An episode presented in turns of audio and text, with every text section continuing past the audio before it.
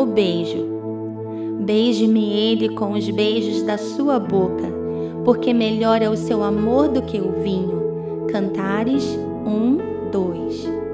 O beijo é como um selo que manifesta a intenção do coração. No hebraico, a tradução para beijo é Nashak.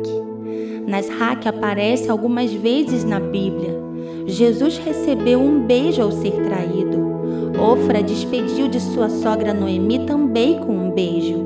Em ambas as traduções, beijo tem o significado de queimar, de acender. Nem sempre o beijo teve o mesmo sentido de amor de Cantares. Por isso que Paulo advertiu em várias cartas que a saudação entre irmãos fosse por meio do ósculo santo, por meio do beijo da paz. Deveria ser santo, puro, sem a intenção de matar. Essas nuances do hebraico nos mostram que precisamos vigiar. O beijo pode ser doce como vinho ou queimar como fogo.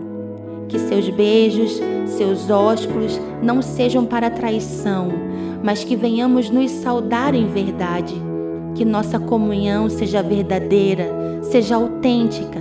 Que seus nasraques sejam manifestações de honra e não haja em você intenções de morte em relação ao seu irmão. O espírito de Judas liberou beijos que operavam a morte, mas a igreja que conhece o seu noivo libera o mel que contém em sua boca. Que seu Nasrak seja doce como mel e manifeste a intenção de vida e paz do teu coração.